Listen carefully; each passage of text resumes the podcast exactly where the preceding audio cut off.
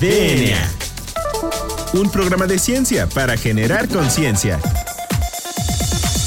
Con sus científicos favoritos, J.C. Gómez y Nadia Rivero. DNA.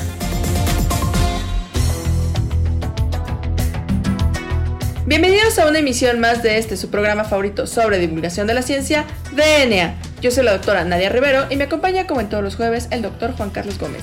Juan Carlos, muy buenas tardes. ¿Cómo estás en un jueves más de nueva normalidad? Muy bien, Nadia. Hoy eh, tenemos un invitado especial de una de las ciencias, pues que más, eh, bueno, que menos hemos entrevistado por nuestro Así perfil, es. ¿no? Pero que también es, es muy importante y es importante mencionar que este tipo de ciencia también constituye parte de, de- de la De ciencia las en general, ciencias. ¿no? O sea, no es que nada más haya ciencias duras, no exactas, sino que también hay este tipo de ciencias. Entonces, ¿por qué no nos dices y por qué no nos ayudas a presentar a nuestro invitado de hoy? Por supuesto, Juan Carlos, pues el día de hoy tenemos a un invitado muy especial. Es el doctor Heriberto Ruiz Ponce. Heriberto, muy buenas tardes. ¿Cómo estás? Bienvenido al programa. Muchas gracias Hola, por ¿cómo aceptar. estás, Nadia? Muchas gracias por la invitación. Pues mira, Heriberto es doctor en estudios iberoamericanos por la Facultad de Ciencias Políticas y Sociales de la Universidad Complutense de Madrid. Él está eh, posgraduado en Regionalismo, Desarrollo Social y Fronteras por la Universidad de Buenos Aires también. Y eh, actualmente es profesor investigador de tiempo completo en el Instituto de Investigaciones Sociológicas de la Universidad Autónoma Benito Juárez de Oaxaca. Eh, hay que recordar también que nosotros, eh, parte de lo que queríamos también es que no se vea que todo está centralizado, sino que también hay ciencia en los, estadios, en los estados, perdón, y es muy buena también. Como ya lo, ya lo vimos el caso de Ensenada, ya lo vimos en caso de Hermosillo, ¿no? Y bueno, ahora lo vamos a ver eh, eh, en este caso. El doctor también es eh, miembro del Sistema Nacional de Investigadores, es nivel 1, y fue coordinador de la región del sur-sureste del Consejo Mexicano de Ciencias Sociales. Entonces, ¿por qué no nos platicas ya, Heriberto? Primero, pues, ¿qué hace el Instituto de Investigaciones Sociales de la Universidad Autónoma Benito Juárez de Oaxaca? Y bueno, ya después, ¿por qué no empezamos a platicar acerca de tus intereses académicos y tus temas de investigación? Sí, muchas gracias. Eh, agradecerles muy rápidamente, Nadia y Carlos. Me parece eh, sensacional la, la iniciativa que han tenido sobre divulgación de la ciencia. Eh, en especial, ahora que estuve revisando eh, algunos de los programas previos, efectivamente, y, y no eh, pude evitar sentir esto que suele pasar mucho, ¿no? La tensión entre colegas que siempre se da entre las famosas ciencias duras y las famosas ciencias sociales, ¿no? Y hay, una, hay un divorcio que yo creo que es momento muy importante, la coyuntura nos está enseñando que es momento de trabajar entre todos y todas, ¿no? De Así todas es. las disciplinas son necesarias, ninguna tiene la, la verdad absoluta, ¿no? Pero bueno, muchas gracias por invitarme. En efecto, yo trabajo en el Instituto de Investigaciones Sociológicas de la Universidad Autónoma Benito Juárez de Oaxaca, un instituto que fue creado en eh, 1970 aproximadamente y cuyos orígenes eh, se remontan a esa necesidad que tenía Oaxaca. Imagínense ustedes uno de los pues, centros culturales y, regionales junto con Chiapas y Guerrero, ¿no? De, los antecedentes históricos, etcétera, que no contaban eh, con mm, estudios especializados en áreas eh, sociales, ¿no? Y bueno, eh, es un proceso largo el que se da desde los 70. eh, se funda con profesores invitados fundamentalmente de la UNAM, ¿no? En sus orígenes. eh, fueron traídos profesores de la UNAM, etcétera, ¿no? Esa primera generación, digamos, de, Sí. de egresados. Después va a, tener, va a tomar la batuta del instituto y va a comenzar a enfocar estudios especializados sobre regiones del estado de Oaxaca. Eh, recuerdo, anota al pie de página que pues, Oaxaca es el estado de la República que tiene más municipios de la República, que en los 70 es donde se concentra la mayor diversidad eh, de lenguas indígenas, ¿no? De las 58 tenemos 16, entonces una torre de Babel que es, era necesario explicarla, ¿no? Y desde entonces, pues por supuesto ha ido creciendo. Eh, a la fecha, pues el 100% de los profesoras y los profesores estamos en el, eh, pertenecemos al Sistema Nacional de Investigadores, etcétera. Entonces, hay diversidad de líneas de investigación, tenemos por supuesto sociólogos, hay antropólogos, eh, hay geógrafos, etcétera, donde lo que se intenta hacer pues es, es estudios de área especializados sobre temas que eh, nunca quedan cerrados en el caso de Oaxaca, ¿no? Y ustedes lo saben, ¿no? Siempre es noticia. Cuando uno ya cree que ya hay un tema cerrado a nivel internacional, llega a Oaxaca o Chiapas y, este, y pone la excepción, ¿no? Bueno, a eso, a, eso se dedica el instituto en general, ¿no? y sobre todo a estar conectado con, a, problemas eh, locales y regionales del Estado, ¿no? El Estado con, eh, con mayor diversidad, pero también con mayor eh, segregación social, ¿no? Mayor pobreza, discriminación, etcétera, que no se logra transformar por más teorías y teorías que estén surgiendo. Entonces, lo que se ha estado intentando en los últimos años es hacer investigación aplicada, en donde no solamente se hagan diagnósticos eh, de buró, sino también eh, prácticamente el 80% de los trabajos se nos exigen eh, con trabajos de campo, ¿no? directamente en las regiones. Ya les contaré un poquito lo que yo Claro, que de hecho a mí me resulta muy interesante puesto que eh, Oaxaca particularmente es una región, como tú bien dices, pues muy multidiversa. O sea, consta de muchísimas etnias, entre ellos afrodescendientes, que pues sí representan un, un, un, como paradigma social que sí merece ser abordado para poderse entender. Porque creo que muchos de los problemas sociales que podrían surgir en el Estado tiene que ver con este como tipo de segregación racial, ¿no? Sí, la bueno, creemos que varios de los problemas que tenemos eh, en México, ustedes, por ejemplo, han demostrado, yo escuchaba los trabajos que ustedes han hecho, algunas lecturas de los temas, por ejemplo, cuando se proponen temas genéticos, etcétera, ¿no? La genética hace mucho tiempo demostró que no hay diferencia en el ser humano, ¿no? Sino un punto 0,2% de los genes es lo que hace diferente el color de la piel, etcétera. Sin embargo, a nivel social eso sí tiene eh, interpretaciones e implicaciones sociales bien graves, ¿no? Y poco a poco se han ido demostrando que por ejemplo, la distribución de los recursos económicos, etcétera. Y eh, aunque parece em, como simple desde fuera, sí tiene que ver con la movilidad social, ¿no? Y en el caso de México en general, pero en Oaxaca en particular, se hace más complejo. Y en efecto, eh, no solamente los pueblos indígenas, que ya hay una larga tradición ¿no? Por, la, por las implicaciones que tiene en la historia de México los pueblos indígenas. Por supuesto, normalmente se piensa en pueblos indígenas como la parte de la diversidad. Sin embargo, eh, desde hace por lo menos 20 años, una de las identidades sociales y que hoy se está convirtiendo en una identidad política son los pueblos negros, que normalmente pues los que estudiamos ¿no? Eh, en la educación pública, digamos, eh, nunca se ha considerado la la posibilidad de que exista una cultura negra o muchas culturas negras en el país. Y bueno, para mm, no este, darle tanta vuelta, eh, se han movido tanto estos, eh, estas poblaciones, concentradas sobre todo en Guerrero y en Oaxaca, que el año pasado lograron ya el reconocimiento constitucional.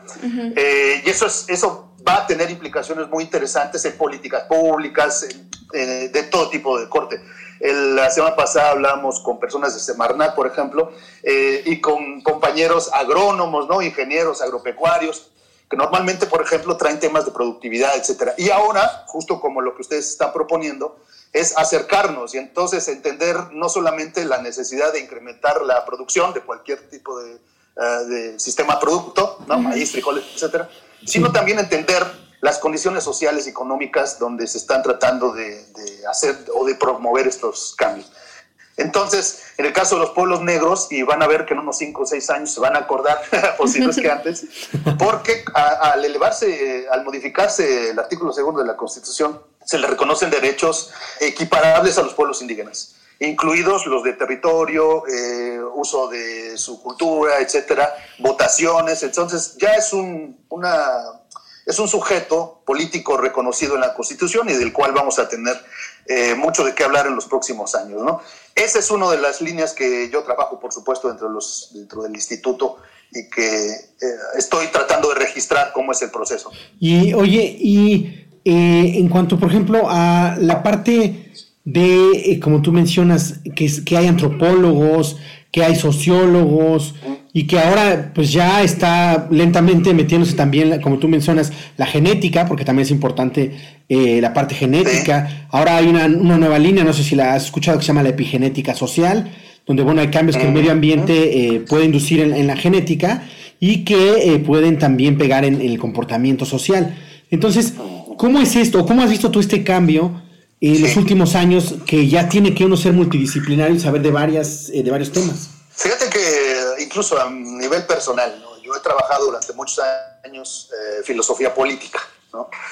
y en específico eh, hemos sido críticos con eh, esta larga tradición de, de, la filosofía, pero de la filosofía política en especial, en el que somos herederos de tradiciones europeas concretamente y en el siglo XX sobre todo se, se, sumó la perspectiva norteamericana. El problema es que a la hora de interpretar eh, comportamientos sociales, eh, pues resulta que México y lo que hoy llamamos América Latina, mm, pues no se comporta ni tiene la, eh, el origen histórico que tiene Europa o tiene Estados Unidos. Entonces, una de las críticas que se ha hecho siempre es que tendríamos que crear nuestra propia teoría de interpretación a partir de los marcos contextuales históricos. ¿no? Por ejemplo, Ah, yo he trabajado muy directamente, sobre todo con Colombia y con Ecuador, específicamente sobre los temas indígenas y negros. Y cuando uno revisa los marcos teóricos de interpretación, por ejemplo, mm, de los procesos eh, eh, de lucha de derechos de los pueblos negros en Estados Unidos o de los migrantes negros africanos en Europa, por supuesto que no nos dan los marcos para interpretar lo que está pasando en América Latina. Acá tendríamos que revisar a mucha conciencia sobre todo eh, la etapa histórica de la colonia. Nosotros insistimos que mucho de lo que somos, mucho de lo que somos, incluso ahora, ¿no? Estamos hablando un idioma que no, que no, no se creó en, esta, eh, en este espacio, sino llegó en un barco, ¿no? En varios barcos. Eh, tendríamos que revisar cómo nos fuimos configurando y cómo fuimos clasificándonos estas sociedades para que hoy el color de la piel o los apellidos rimbombantes tengan mucho más que ver para la movilidad social y la pobreza. Uno diría, bueno, no tiene nada que ver. Eh, hace dos años el Instituto eh, Nacional de Estadística mm, eh, publicó por primera vez un trabajo muy interesante que se llama Módulo de Movilidad Social Intergeneracional, donde se demuestra por primera vez que, por lo menos en México, pero me parece que es aplicable en toda América Latina, el color de la piel tiene mucho que ver con el posicionamiento social y, por supuesto, de todas las implicaciones que tiene el acceso a la salud, la pobreza, etc. Ustedes, por ejemplo, yo he pensado esto, y eso es lo que a mí me movió. Por ejemplo, en el tema de la salud o los, o los problemas eh, geriátricos que creo que ustedes trabajan, etcétera, tienen que ver, eso, eso es algo interesante desde el punto de vista ético, con eh, la posición social que tienen las personas, ¿no? Los, Incluso los adultos mayores. Eh, Esther, em, Heriberto, ¿qué te parece si nos quedamos hasta aquí en esta sección de la entrevista y lo seguimos abordando esto en la segunda parte? Entonces a todo nuestro perfecto, entonces a todo nuestro auditorio no se mueva de sus asientos. Esto es DNA. Ya regresamos.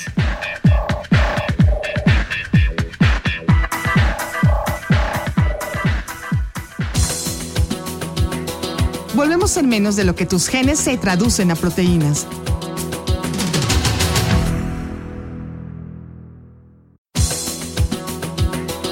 Ya recargamos ATP. Continuamos.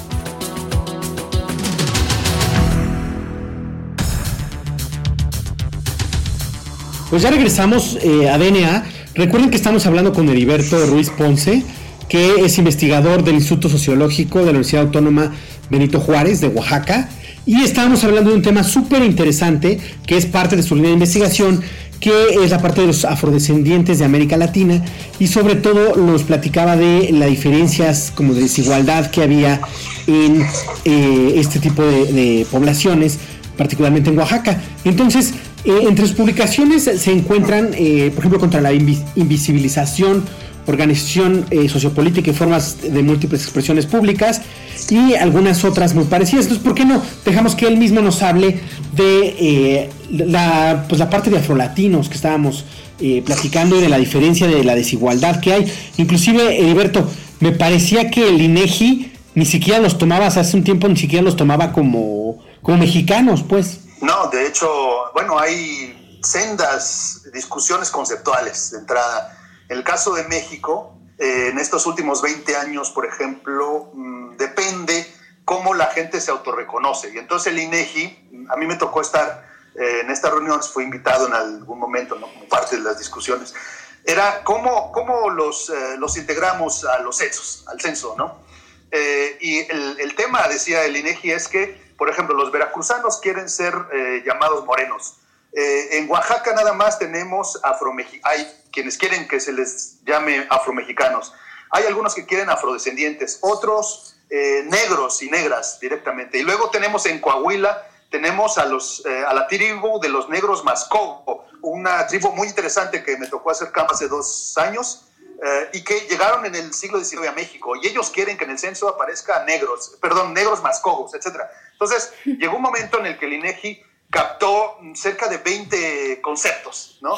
Este, incluso Rastafari, etcétera, por Yucatán. Y bueno, ese era su principal pretexto para no reconocerlos. No, no se pone de acuerdo. Una estadística tiene que ser con un concepto y póngase de acuerdo. El, el, concepto oficial, digamos, que ya tiene historia académica, pues es el de afrodescendientes, porque se derivó de una reunión que hubo en Durban, en Sudáfrica. eh, y, pero la gente en campo no se siente cómoda con el concepto afrodescendiente. Obviamente es un término académico, políticamente correcto, pero en el caso de Oaxaca y Guerrero quieren que se les llame negros. Bueno, en el censo del 2010 no tenemos ningún tipo de dato, por supuesto, ninguno. En el 2015 la encuesta intercensal por primera vez incluyó la categoría eh, de afromexicano, eh, pero saben ustedes que fue un módulo solamente con una muestra y se dirigió, por supuesto, mmm, sobre todo a municipios con alta marginación. Pues en el caso de Oaxaca fue prácticamente censo porque eh, de los 570 municipios, pues tenemos el 90% de alta marginación. Entonces, ¿qué encontramos a la hora de los datos? Pues que eh, gran cantidad de personas se autorreconocen de origen africano, de alguna manera, ¿no? Incluso indígenas ya. Entonces, esto se hizo más complejo y a partir del censo 2020, que ya saben qué es lo que pasó este año, sí. que medio se hizo, medio sí. se está terminando, ya fue incluida la pregunta sobre ascendencia negra o afromexicana. Eh, así es como quedó formalmente, pero siguen los problemas en campo, la gente no está muy satisfecha con la categoría. Sin embargo, la verdad, desde el punto de vista académico y de estudio, nos va a dar una primera aproximación nacional sobre la presencia de personas afrodescendientes o afromexicanas y sobre todo poder enfocar investigaciones especializadas. Por ejemplo, no tenemos datos específicos sobre la salud de personas de origen africano en México. No los tenemos. Tenemos datos, por supuesto, eh, eh, asociados con pueblos indígenas, etc. Eh, pero por primera vez tendremos con este censo los datos que nos permitan perfilar investigaciones específicas, no solamente desde el punto de vista social, sino también desde el punto de vista médico, de políticas públicas, etcétera, ¿no? Vamos, apenas estamos por tener la información para empezar a trabajarla. Claro. Que finalmente, pues estos datos ayudan para poder generar políticas públicas en beneficio de estos mismos grupos sí. étnicos. Bueno, esa también es otra duda. ¿Se les considera como un grupo sí. étnico? Fíjate, eso es algo muy, eso es una muy buena pregunta. Va a depender de la perspectiva teórica a la que uh -huh. se ciñan eh, los grupos que, que han estado empujando esto, ¿sale? Y te voy a contar algo muy rápido. La academia ha tenido mucho que ver en esto, para bien y creo que para mal en algunos sentidos, ¿no? Uh -huh. Es decir, porque como hemos acompañado algunos de los procesos de algunos de los grupos, pero no de todos, entonces los académicos, pues introducimos categorías que luego en campo simplemente la gente no reconoce, como uh -huh. es el caso de la idea de la etnia. Uh -huh. eh, la antropología, por supuesto, la, la explica, eh, algunos antropólogos eh, explican como etnia, sin embargo, eh, las críticas que se tienen a la categoría, por ejemplo, eh, el que no tengan una lengua unificada, etcétera, ¿no? Una cultura continua, eh, no explicaría o no justificaría hablar de una sola, uh, una sola etnia. Yo, por ejemplo, soy de los críticos de la categoría, a mí me parece que no. Yo prefiero hablar de grupos culturales, por lo que te digo, Veracruz, por ejemplo, que tiene una historia específica de llegada de la colonia, luego en Guerrero tienen otra historia diferente, el, los negros de Yucatán tienen otra diferente que tiene que ver también con los migrantes de Centroamérica, ¿no? Mm. Mucha gente hondureña, etcétera. Sí. En fin, no, no pueden ser consideradas, desde mi punto de vista, eh, una etnia negra, ¿no? En todo caso, un, eh, son grupos culturales autodiferenciados que tienen rasgos culturales muy interesantes, incluso algunos manteniendo eh, rasgos africanos, uh -huh. pero que no son homogéneos en todo el país. Y entonces eh, yo soy de los que aquí discuto. Por supuesto hay colegas que, que no, que, que, que, manejan concretamente la idea de etnia negra. Yo no soy de los que la, la contemplan así. Más bien, eh, entenderlos como grupos culturales específicos y que tienen una larga, eh, larga tradición y asociación colonial y que tienen, por supuesto, muchísimo eh, de la cultura eh, que tiene agregada de los pueblos indígenas. Por ejemplo, aquí en Oaxaca tenemos algunas zonas en donde hay gente que se considera negra y también se considera mixteca. Y ellos, por ejemplo, construyen su propio concepto y dicen soy afromixteco, por ejemplo. Bueno, oh. es válido, la constitución okay. te lo permite. Entonces, eh, así como luego cuando se sube el nivel de análisis y se habla sobre afrolatinos o afroamericanos, etcétera, pues ya sabemos que estos niveles lo permiten un nivel de análisis medio. Sin embargo, mientras más baja uno a campo, te vas encontrando con una gran diversidad, este, no solo conceptual, sino formas de apropiarse del concepto y de moverse. Por ejemplo, hay gente que eh, está empujando la idea de que esto ya se construya en una eh, identidad política, pensando incluso en cuotas de poder. Muy interesante. Les recuerdo, por ejemplo, que en el caso de Oaxaca están reconocidos, además de las reglas electorales de los partidos políticos, también están reconocidos los usos y costumbres de los pueblos indígenas y que mm, tienen antecedentes eh, coloniales. Pues bien, de los 570 municipios en Oaxaca, 418 se rigen por usos y costumbres. Esto es, que no se rigen por partidos políticos. Muy bien, hacen asambleas y ellos deciden cómo son eh, las representaciones eh, políticas dentro del pueblo. Ahora, con la inclusión y reconocimiento de los pueblos negros, pues vamos a tener una agenda distinta, porque como ya tienen reconocimiento y además deben ser valoradas su posición social y política en los municipios, pues por supuesto que en su agenda está el cómo van a ser reconocidas las cuotas dentro de los municipios. Eh, estamos pensando en regidurías, eh, recursos, territorios, etcétera, lo cual, yo he estado insistiendo, es una agenda que vuelve más compleja todavía la ya compleja situación contextual de Oaxaca, ¿no? Y de México en específico. En el Estado de México y en la Ciudad de México tienen alta población, ¿eh? También de... Vamos, que se reconoce pueblos negros. Pues, oh. Vamos a ver cómo la cómo enfrentan la situación. Pero aparte es muy interesante, ¿no? Porque cómo interpretas el, cómo, cómo reconoces el yo soy negro o yo soy negra. Claro, ese, es muy interesante, ese, este, me parece muy, muy apasionante el tema y me parece que es de, de muchísimo interés. Eh, oye, Heriberto, ¿y eh, tienes algún eh, dato de contacto por si alguien quiere conocer no solo a, tal vez a ti o contactarte a ti para saber más del tema, sino también, no sé si para hablar algo o, bueno, para contactar a alguien del Instituto de Investigaciones Sociológicas de la Universidad Autónoma? Sí, está la página oficial del instituto, ahí está, por supuesto, publicado eh, las biografías y los datos de las investigadoras y los investigadores que estén. Hay investigadoras, por ejemplo, acá, pues, por supuesto, que se dedican a los estudios sobre eh, temas alimentarios, este, pero mm, en general estamos centrados con temas estos que nos empujan demasiado las problemáticas sociales.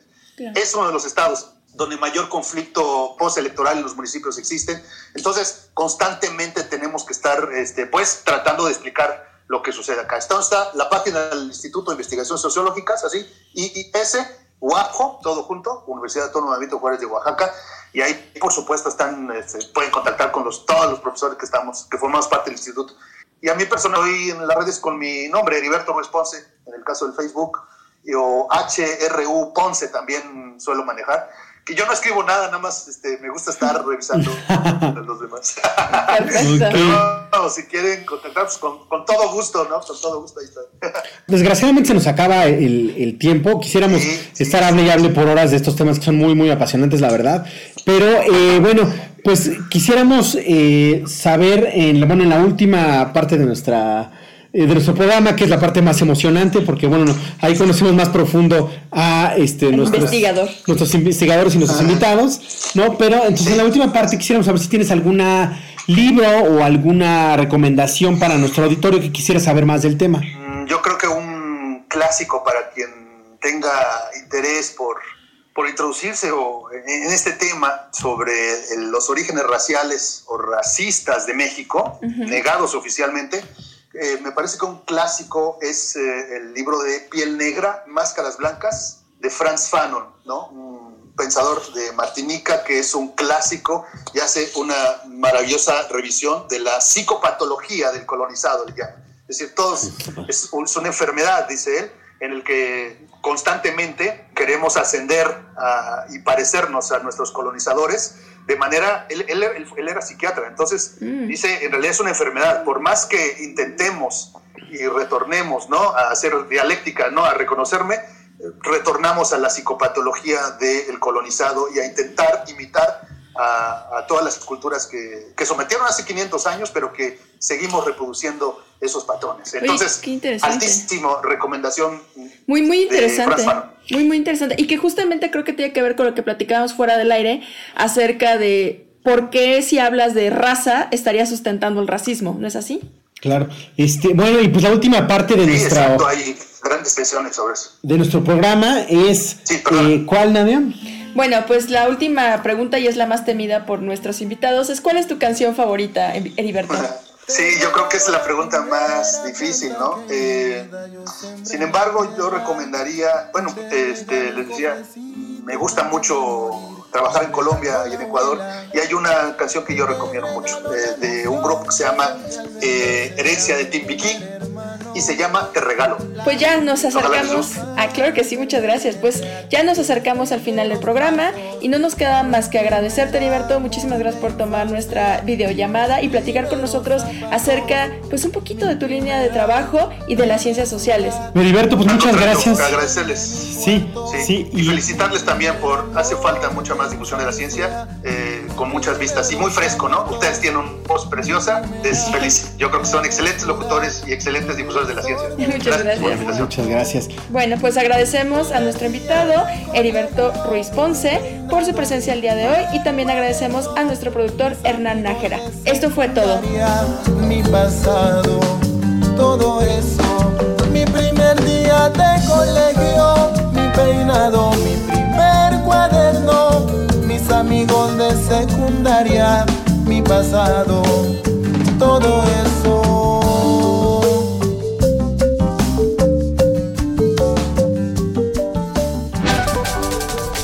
DNA. La materia no se crea ni se destruye, solo se transforma. Nos vemos en el próximo programa de DNA, un programa de ciencia para generar conciencia.